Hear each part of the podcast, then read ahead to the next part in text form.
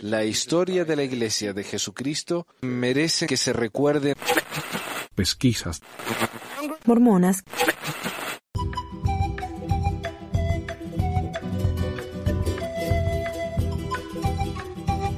Bienvenidos a otro episodio de Pesquisas Mormonas. Les habla Manuel desde Layton, Utah. Como ya terminamos más o menos en general ¿no? la vida de José Smith, hablamos de su vida, de algunas de las controversias, de sus esposas y de su muerte, me parece que ahora es un buen momento para empezar a hablar de su sucesor, Brigham Young. Hoy vamos a empezar con la crisis de sucesión, que fue el un periodo en la historia donde realmente no sabían quién iba a reemplazar a José en la presidencia de la iglesia. Se pensaba que tal vez su hijo lo iba a hacer, que Sidney Rigdon lo iba a hacer, que Brigham Young lo iba a hacer, y había un montón de personas que eh, pensaban que ellos tenían el derecho a seguir o a suceder al profeta. Brigham Young, como sabemos, ganó, así que no le, estoy dando el final de la historia. Eh, pero hubo una gran crisis que se llama crisis de sucesión. Tardó tres años finalmente en decidir que iba a haber un profeta siguiendo a José Smith, porque muchos pensaban que una vez que José Smith se murió, bueno, él era el profeta. Entonces, ¿cómo alguien lo iba a reemplazar al profeta? Eh, pero bueno, Brigham Young finalmente ganó y él, y él se hizo cargo de todo. ¿no? Él, gracias a su personalidad bombástica, eh, muy fuerte de él y ganó. Ganó y la gente lo quería también. Eh, pero esto no quiere decir que vamos a dejar de hablar de José Smith. O sea, se puede hablar de José Smith por año, ¿no? Podemos tener acá una biblioteca un poco dedicada nada más que a él. Pero vamos a seguir moviéndonos con la historia y más o menos con un, bosquejo de la historia así, ¿no? Entonces ya terminamos con la muerte de José Smith, ahora empezamos con eh, la crisis de sucesión. Pero este ensayo que voy a leer, que es de Dan Vogel, uno de los historiadores más importantes y más fructíferos, diría, del mormonismo, y es un ensayo excelente. Y no se trata solamente, como digo, de la crisis de sucesión, sino también de la leyenda de que Brigham Young, cuando estaba dando su discurso, su debate contra Sidney Rigdon, se convirtió en José Smith. La gente ya no vio más a Brigham Young, veían a José Smith, escucharon a José Smith, se movía como José y tenía la altura de José Smith. Tenemos que recordar que Brigham Young era un, era un era muy, muy bajito, y José Smith era bastante alto para su época, ¿no? Eh, entonces existe esa leyenda en el mormonismo y hoy vamos a hablar acerca de esa leyenda y qué validez tiene y de dónde salió y todo eso. Así que vamos a empezar nomás. El tema del día la transfiguración de Brigham Young y la crisis de sucesión. Después del asesinato inesperado de José Smith en 1844, Brigham Young y un enfermo Sidney Rigdon, el único sobreviviente de la primera presidencia, se enfrentaron en una pelea eclesiástica por el liderazgo. Young, un estratega maestro con una gran habilidad política y una vitalidad física que Rigdon no tenía, fácilmente ganó el manto. Sin embargo, a medida que pasó el tiempo, los eventos prosaicos que rodearon a este drama por el liderazgo se metamorfosearon en una maravilla mítica. La leyenda no tiene comparación en el folclore mormón excepto por el relato de Smith de su ministerio angélico y su primera visión. Mientras que es típicamente difícil verificar la autenticidad de visitaciones angélicas, apariciones y milagros debido a la falta de evidencia corroborativa, la afirmación de la transfiguración de Brigham Young puede ser escudriñada en detalle en los relatos en periódicos, diarios, proclamaciones oficiales, observaciones retrospectivas y otros ejemplos. El relato oficial del mormonismo del post-martirio fue escrito después del hecho por miembros del Quórum de los Doce o sus defensores. Estos hombres, bajo la dirección de Brigham Young, protegieron cuidadosamente sus papeles en la historia en la luz más favorable. O sea, se aseguran ellos de que su papel, o sea, su rol en la historia fuera lo, mejor que se pudiera hacer, ¿no? Y Brigham Young animó este tipo de cosas. Cuando alguien creaba un mito sobre su persona, él no lo corregía, sino que no decía nada directamente, que era una manera de animar a esta gente que continuara con sus leyendas. Y como dice aquí, ningún contemporáneo de Brigham Young, o ninguna persona que estuvo presente en ese discurso de 1844, escribió sobre esto, sino hasta muchos años después. La historia de José Smith, como fue originalmente llamada, fue serializada en el Deseret News a fines de 1850, pero estaba oscurecida por censuras editoriales, cientos de eliminaciones, adiciones y alteraciones. No solo se muestra la poligamia y el significado eclesiástico de Brigham Young en la luz favorable de la aceptabilidad política, sino que también perjudica monumentalmente a Sidney Rigdon y a otros que desafiaron el ascenso de los doce al poder. Y esto no es algo raro en la historia de la iglesia también. Para hacer quedar bien a alguien tenemos que hacer quedar mal a alguien más. Por años, por años, décadas, eh, Emma Smith fue demonizada en la iglesia, llamada una apóstata, abandonadora de la fe y qué sé yo, ¿no? Porque no siguió a Brigham Sidney Rigdon ha sido demonizado también porque él reclamaba el derecho de reemplazar a José Smith, pero él no fue el que ganó, y como sabemos la historia la escriben los que ganan, no los que pierden. La maquinaria propagandista de los doce en el siglo XIX era tan efectiva que pocos fuera del círculo íntimo de Brigham Young sabían de las alteraciones que se hicieron a la historia de la Iglesia detrás de las cortinas. Charles Wesley Wendell, un asistente historiador de la Iglesia que más tarde abandonó la Iglesia, estaba espantado con estas enmiendas. Comenzando sobre los muchos cambios hechos en las obras históricas cuando fueron serializadas, Wendell escribió en su diario. Noto las interpolaciones, porque habiendo estado empleado en la oficina del historiador en Nauvoo por el Dr. Richards, y empleado también en 1845 para compilar esta misma historia, Sé que después de la muerte de José, su biografía fue modificada para que encajara con el nuevo orden de las cosas, y esto también bajo la orden directa de Brigham al Dr. Richards y sistemáticamente por el Dr. Richards. Entonces la misma historia de la iglesia ha sido cambiada, no es lo que era, ha sido modificada, ha sido bonitizada, no sé cómo se diría, eh, se ha hecho más linda, más palpable, más, eh, más para el paladar del público en general, ¿no? o sea que la historia, la iglesia tiene una, una historia larga de tratar de hacer, de hacer quedar a su historia mejor de lo que era, ponerla en una mejor luz. Se puede encontrar más de una docena de referencias a la participación de Brigham Young en las transposiciones de la historia escrita en el registro público después del martirio. En 1902, en la forma de la historia de la Iglesia de Jesucristo de los Santos de los Últimos Días, por ejemplo, una cita mencionó a Young cuando dijo, Comencé a visitar la historia de José Smith en la oficina del hermano Richards. Elder Heber C. Kimball y George A. Smith estaban conmigo. Hay evidencias de que esta revisión, censura de la historia, comenzó con Brigham Young. Wilford Woodruff, mientras estaba trabajando en la oficina del historiador de la iglesia, escribió en su diario en el día 11 de julio de 1856 sobre una pregunta que le hizo Young eh, de una pieza de historia en el libro e1, páginas 1681-1682, con respecto a Hiram liderando esta iglesia y trazando el sacerdocio arónico. Claro, eh, Hiram era otro propuesto profeta después de la muerte de José, pero por supuesto, como murieron los dos, no se podía. Young aconsejó, no era esencialmente insertado en la historia y era mejor omitirlo. Woodruff entonces le preguntó sobre las planchas de José en Carolina del Sur, véase Doctrina y Convenio 87 y 130 las cuales habían sido publicadas recientemente en el Desert News. Young dijo que no quería que fuera publicado. Años más tarde, Charles W. Penrose, llamado a la primera presidencia en 1911, admitió que después de la muerte de José se hicieron algunos cambios en el registro oficial por razones de prudencia. La censura ha ensuciado severamente la imagen histórica de Sidney Rigdon. Contrario a la perspectiva mormón oficial, por ejemplo, Rigdon no viajó a Pensilvania antes de la muerte de José Smith en el verano de 1844 para escapar de la confusión en Nauvoo o para abandonar la iglesia, como se le acusó retrospectivamente. No había apostatado y dejado al hermano José, como Brigham Young declaró el 24 de junio de 1868.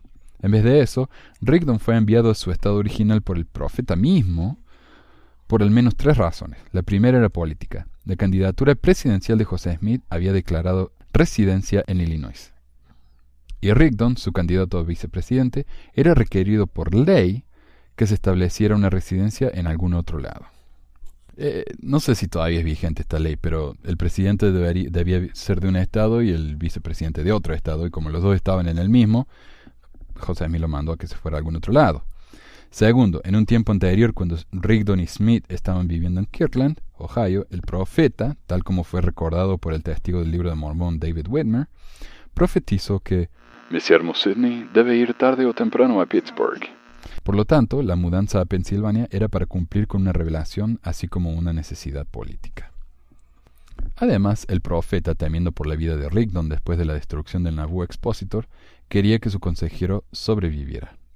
Recordemos que José Smith estaba enojado porque el Nauvoo Expositor hablaba abiertamente sobre su poligamia. José se enfureció tanto que lo hizo quemar, lo cual era ilegal, y eso es lo que al final lo, llevó a la cárcel y a, su, a su muerte, ¿no? Pero él quería que Rigdon sobreviviera, porque era, era, viejito, era enfermo. El diario personal de Smith, del 22 de junio de 1844, deja esto bien en claro. Envié al hermano Rigdon, escribió el profeta, y quiero enviar a Hiram para salvarlo también, para vengar mi sangre. Por designio oficial, Rigdon no estaba en Illinois durante el tiempo de los famosos homicidios en la cárcel de Carthage. El 18 de junio, nueve días después del martirio de los hermanos Smith, la familia Rigdon partió a Pittsburgh en el barco a vapor Osprey. Según Wycliffe, el hijo de Rigdon, José Smith y muchos de los miembros prominentes de la iglesia vinieron en bote a despedirlo. Ebenezer Robinson, enviado con Rigdon para establecer un periódico mormón en Pittsburgh, recordó que antes de embarcarse, Smith le habló aparte y le pidió que estuviera junto a Rigdon bajo toda circunstancia, y que tomara su mano en toda ocasión, y que nunca lo abandonara, porque Él es un buen hombre, y lo amo más de lo que lo he amado en toda mi vida, porque mi corazón está enredado con el suyo con cuerdas que nunca pueden ser rotas. Llegando a Pittsburgh el 27 de junio, los Rigdon, quienes no se habían enterado de la muerte de José y de Hiram, visitaron a miembros de su familia el siguiente día. Luego encontraron una casa para alquilar el primero de julio. Cinco días después, Sidney leyó la primera noticia de las trágicas muertes en un Nauvoo Neighbor, el diario, que trajo a la ciudad Jedediah Grant en su camino de Filadelfia. Rigdon le dijo a Grant que se sentía preparado para reclamar el manto profético y que tomaría su lugar a la cabeza de la iglesia, a pesar de los hombres o de los demonios, al riesgo de su propia vida. O sea, él asumía, él asumía automáticamente, estaba seguro de que él iba a ser el próximo profeta. O sea, él ni siquiera lo dudó. Sabiendo que Grant tenía planeado partir el próximo día para ir a Filadelfia, Rigdon le pidió que le diera un mensaje a cualquiera de los doce que encontrara, de que era su deseo que vinieran a Pittsburgh antes de ir a Nauvoo y que tuvieran un concilio. Sidney también preparó una carta para Brigham Young a la atención de El Profeta, o The Prophet, un diario mormón en el este, sugiriendo una fecha para reunirse en Pittsburgh. Y a mí me, realmente uno le da lástima, ¿no? Al pensar, tan convencido estaba este hombre Sidney Rigdon, de que él era el próximo profeta. Y vamos a ver eh, por qué él pensaba eso. Me parece a mí que él tenía derecho realmente para pensar eso. Pero él estaba convencido de que todos iban a venir a él, todos le iban a hacer caso. él decía, vénganse a reunirse conmigo y todos van a decir, ¿cómo no, Señor? Y en la realidad fue muy diferente, lo que es muy lamentable. Pero los doce, con aspiraciones de sucesiones propias, ignoraron los deseos de Rigdon. Ahí está. Wilford Woodruff le escribió a Brigham Young desde Boston el 26 de julio y sugirió que excluyeran a Rigdon. O sea que ni siquiera le dieron la oportunidad de ser uno de los posibles reemplazantes de Smith. Nada, lo ignoraron rotundamente. Los dos entonces pidieron a Orson Hyde que le escribiera a Rigdon, informándole que pensaban que era mejor para su seguridad que regresaran por Buffalo y Chicago, pidiéndole que los encontrara en Nauvoo, donde iban a tener un concilio. Inicialmente Rigdon no tenía planeado regresar a Illinois, según su propia narrativa, sin embargo, escuchó la voz espectral de José Smith dirigiéndole No debes quedarte, debes ir. A pesar de los frecuentes secuestros e intentos de asesinato, José Smith no estableció políticas firmes con respecto a su sucesión presidencial en el evento de su muerte. La confusión resultante causó mucha agitación en el proceso. Smith simplemente no esperaba morir a los 38. Nunca mencionó un plan detallado y las declaraciones públicas y privadas del profeta entre 1834 y 1844 sugieren al menos ocho diferentes métodos de sucesión, cada uno apuntando a sucesores con algún reclamo de validez. O sea, lo que está diciendo es que José Smith básicamente les dijo a ocho personas diferentes que ellos iban a ser sus sucesores, incluyendo su propio hijo. Y por eso es que llamamos esto una crisis, porque, ok, de esos ocho, ¿a quién, ¿a quién le prestamos atención? ¿A quién obedecemos? ¿A quién le creemos? Consecuentemente, Rigdon encontró a los santos en un dilema de liderazgo cuando llegó a Nauvoo el sábado 3 de agosto. Los apóstoles Parley P. Pratt, William Richards y George A. Smith lo invitaron a reunirse con ellos a las 8 de la mañana el siguiente día en el hogar de John Taylor. Los hombres esperaron una hora, Pratt envió que llamaran a Rigdon y lo encontraron hablando con un abogado, y ya era tarde para reunirse con los apóstoles, ya que tenía un compromiso para dar un discurso durante los servicios de adoración.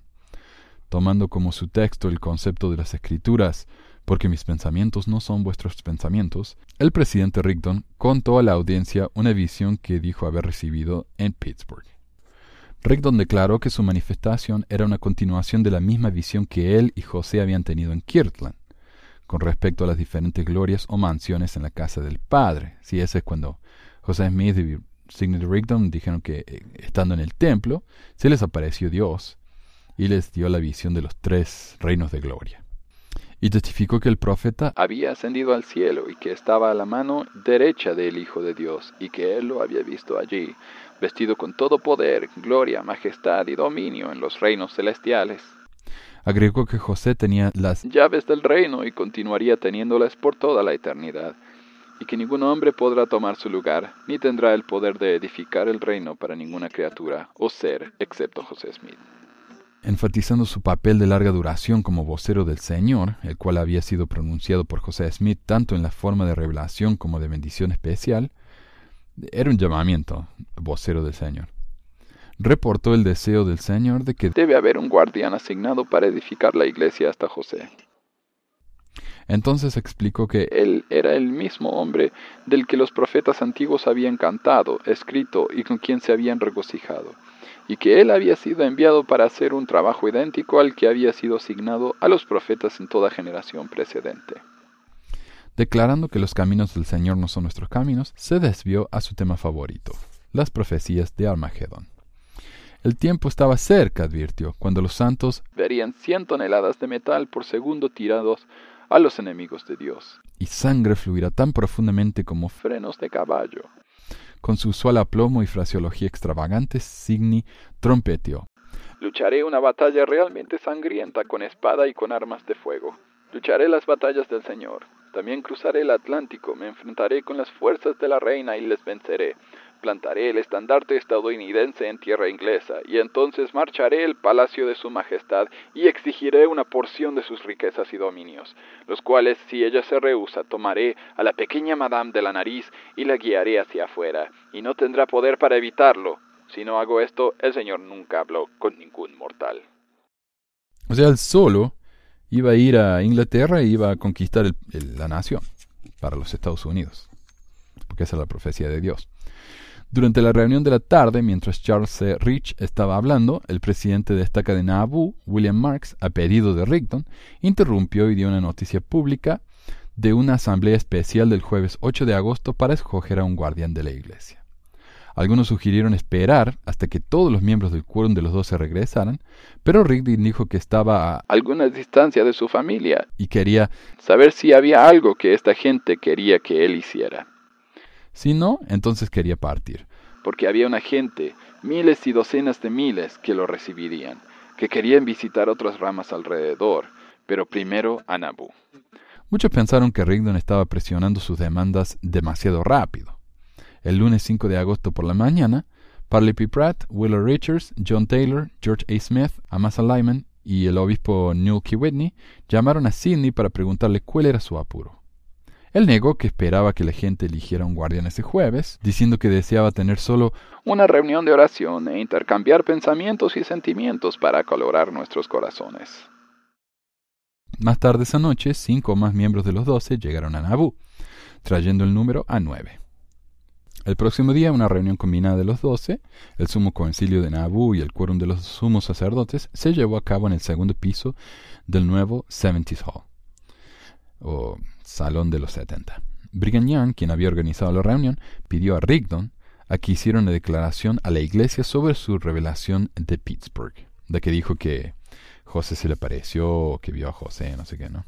Rigdon explicó que la manifestación, si bien no era una visión abierta, fue presentada a su mente.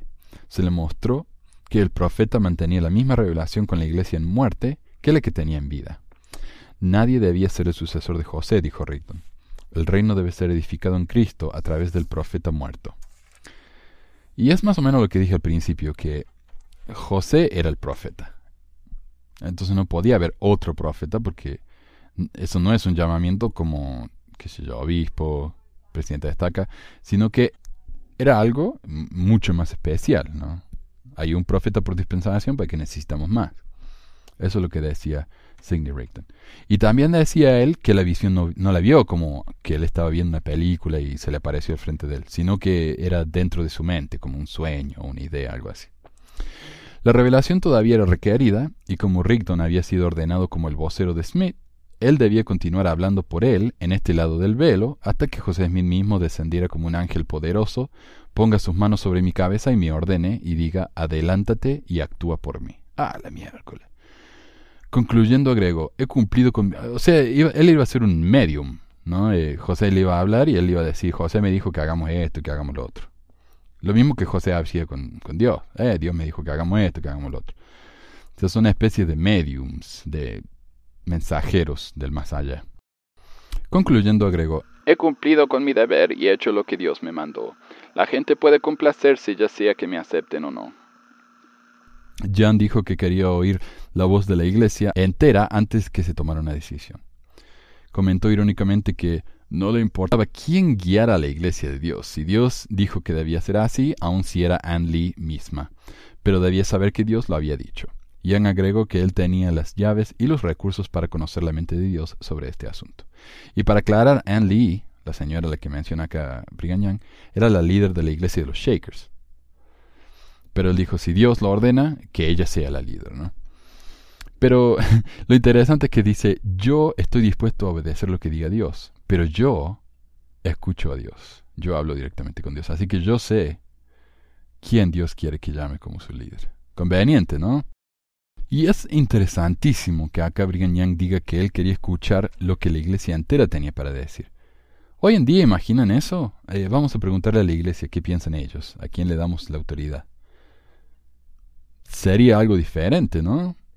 Es como que nos hace pensar que esos votos que nos hacen hacer al principio de la conferencia general en abril tienen un antecedente útil o práctico o real. La gente en esa época realmente votaba por sus líderes. Y si la gente decía que no, entonces se llamaba a otros líderes. Increíble. Imaginen eso hoy, increíble. Como parte de sus derechos al haber sido ordenado profeta vidente y revelador, en 1841, Rigdon tenía derecho a tener experiencias visionarias. Pero Wilford Woodruff dijo que la de Rigdon era un tipo de visión de segunda clase. Young, quien tendía al sarcasmo y a ridiculizar, llamó a Sidney un tonto en su cara. El león del Señor, como se lo conocía Brigham Young, no tenía paciencia con los tontos. Rigdon subestimó a Young, quien pronto se convertiría en uno de los estadounidenses más poderosos de su generación. Rigdon, cuando tenía buena salud, era sin duda superior a Young para dar discursos, pero Young, quien nunca fue un observador pasivo, era más ingenioso, más ambicioso y más políticamente astuto. Sin permitir que el manto del liderazgo se le fuera de las manos, simplemente luchó con Rigdon. Young, como Rigdon, estupefacto con la noticia del asesinato del profeta José Smith, no parecía haber concluido inmediatamente que la muerte del profeta ubicaba la corona del liderazgo sobre la cabeza de los doce o sobre él. De hecho, Young inicialmente se preguntó si el profeta se había llevado las llaves de autoridad. No tenía una mejor idea de que el manto hubiera descendido sobre mí que de la cosa más improbable del mundo, les dijo más tarde a sus familiares. O sea, bueno, esto me corrige lo que dije al principio. Eh, Sidney Rigdon no asumió que él iba a ser el próximo profeta, pero él pensó que iba a ser el líder de la iglesia. Y Young mismo tampoco asumió que él iba a ser el seguidor, pero me imagino que le hubiera gustado, si no, no lo hubiera peleado tanto.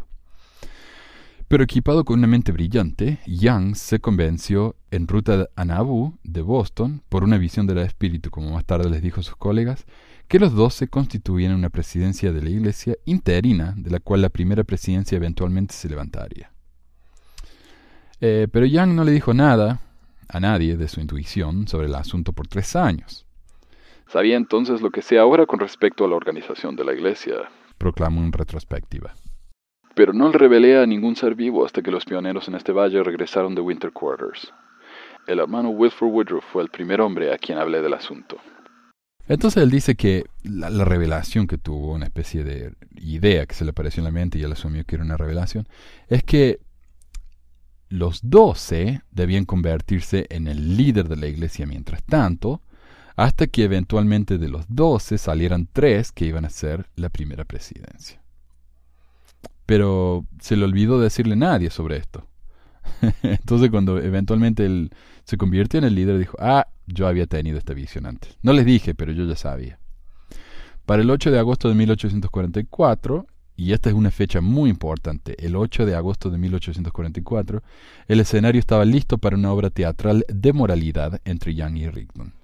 Una competición, o sea, no, estoy hablando de una obra de teatro literal, es simplemente estoy hablando de una, es una metáfora lo que, lo que usa acá Dan Bogo una competición eclesiástica en la que el ganador podría reclamar la posición primaria de poder mormón. Aunque estos eventos constituyen uno de los cambios más cruciales en el liderazgo mormón, hubo gran confusión rodeando los eventos del día. Gran parte de la confusión provino del hecho de que se llevaron a cabo dos reuniones públicas ese día. Muchos comentadores asumieron que la alegada transfiguración de Brigham Young ocurrió en la reunión de esa tarde o han combinado ambas reuniones en una única narración. Eh, entonces, los eventos que sucedieron se mitologizaron y las dos reuniones se convirtieron en una, o la de la mañana se, se confundía con la de la tarde, etc. Varias minutas de la reunión de la tarde, cada una con letra de un escriba diferente, dejan en claro que no hubo ninguna ocurrencia mística durante la reunión. Además, virtualmente todos los relatos en retrospectiva mencionan que Young fue transfigurado cuando comenzó a hablar después de Rigdon. Rigdon solo se dirigió a la congregación durante la sesión de la mañana y no habló en la tarde. Si bien existen minutas de la reunión de la mañana en la letra del estenógrafo Thomas Bullock, nunca fueron transcritas. Por orden del actual quórum sud de los doce apóstoles, continúan siendo inaccesibles para el escrutinio público.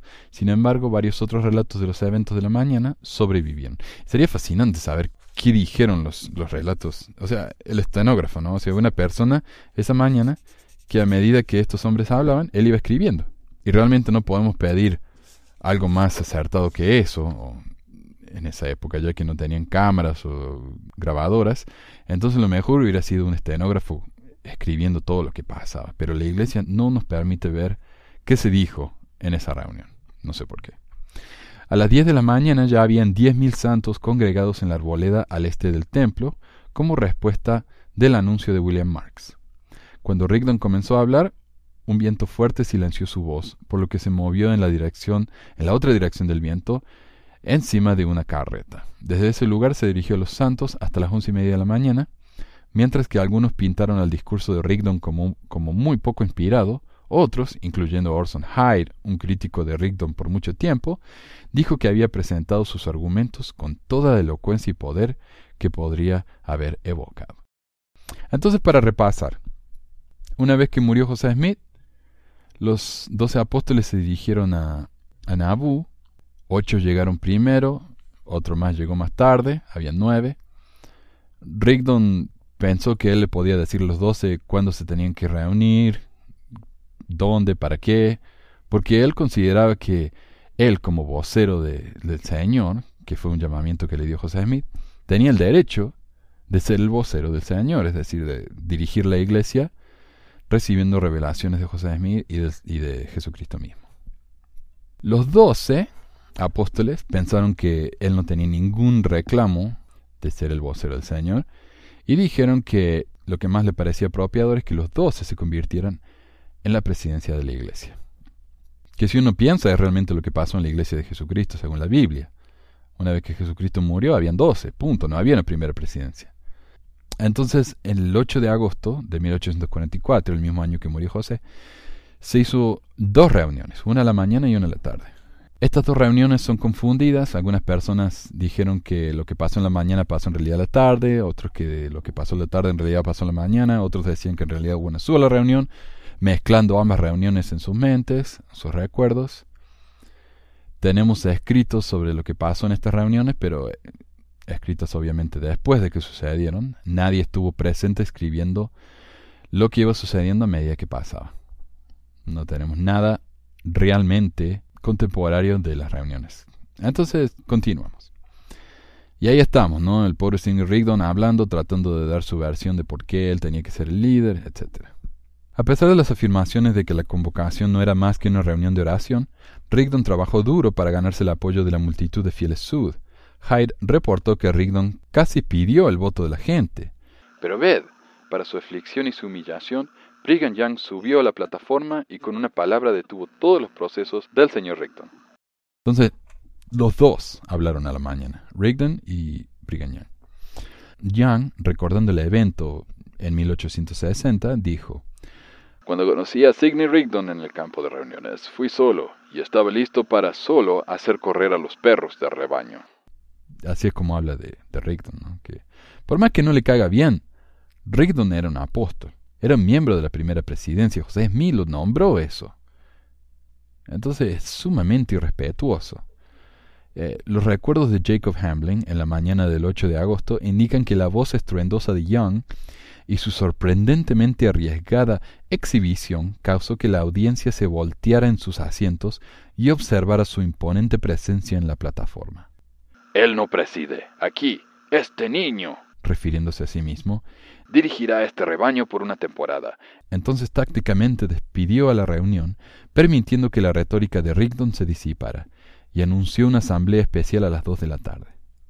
El diario de Wilford Woodruff de la misma fecha dice, Hubo una reunión para la iglesia prevista en Arboleda para orar juntos pero como consecuencia de algunas emociones entre la gente y una disposición de algunos espíritus de tratar de dividir a la iglesia, se consideró mejor atender los negocios de la iglesia en la tarde de lo que era considerados el martes.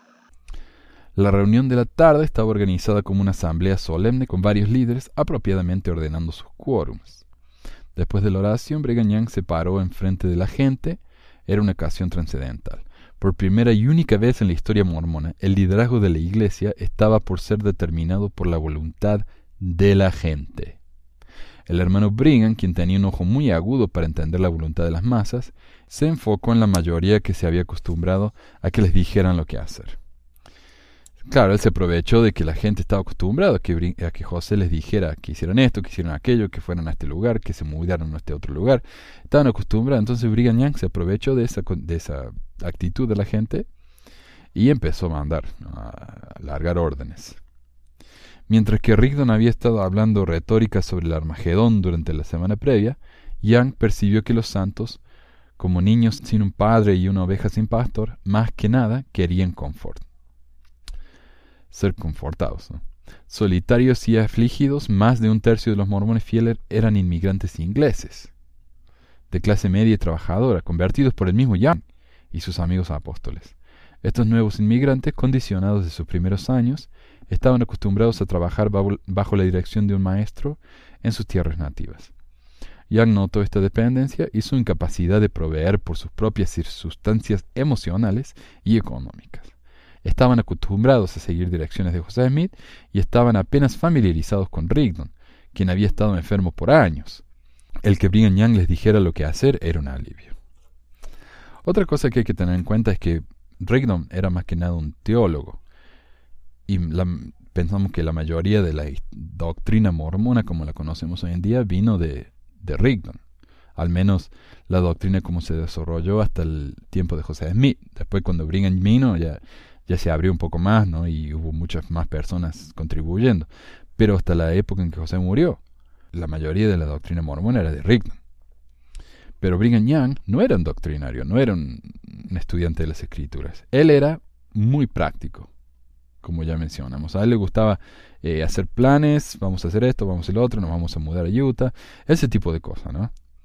Totalmente desconfiados, derramando clichés y pronunciamientos, el discurso de Young de la tarde del 8 de agosto fue una afirmación maravillosa del derecho de los doce de gobernar, así como su afirmación personal de ser el pastor del rebaño mormón. O sea, según él, no había que tener un nuevo profeta, sino que los doce iban a estar a cargo y él iba a estar a cargo de los doce. Por primera vez desde que me hice miembro de la iglesia, comenzó Young, los doce apóstoles del Cordero elegidos por revelación en esta última dispensación del Evangelio, en la conclusión de la escena, se presentan ante los santos para cumplir con su parte según sus llamamientos. Después de explicar los asuntos tan satisfactoriamente que cada santo podía ver que el manto de Elías realmente había recaído sobre los doce, escribió un reportero del 2 de septiembre de 1844 en el Times and Season. Young, el eterno estratega, entonces preguntó, yo quiero ahora pedirles a cada uno de ustedes que me digan si quieren elegir a un guardián, a un profeta, a un evangelista o algo más como el líder para guiarlos. Todos los que estén a favor, háganlo manifiesto levantando la mano derecha. Nadie lo hizo. Ahora, al hablar de guardián, profeta, evangelista, líder, está refiriendo a, Rignan, por supuesto. Y este es el episodio de la crisis de sucesión hasta ahora. Eh, hay mucho más para cubrir, más de lo que he hablado hasta ahora. Así que voy a dejarlo para la próxima, así no se hace demasiado largo. Y muchísimas gracias por escucharnos y nos vemos pronto. Adiós.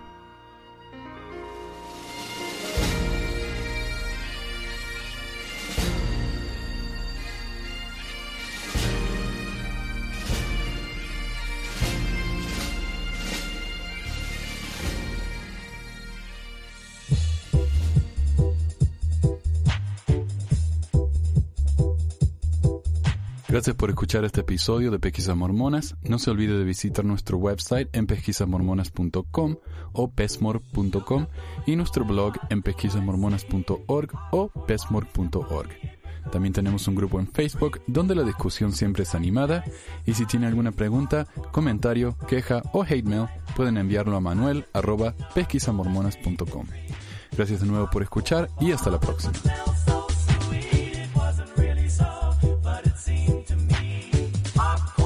Música al comienzo del podcast es la canción de la primaria Historias del Libro de Mormón por Clive Romney. La canción previa a esta es Lo el Profeta por Lex de Acevedo y esta es la versión de la banda Rooster del himno de la primaria Palomitas de Maíz.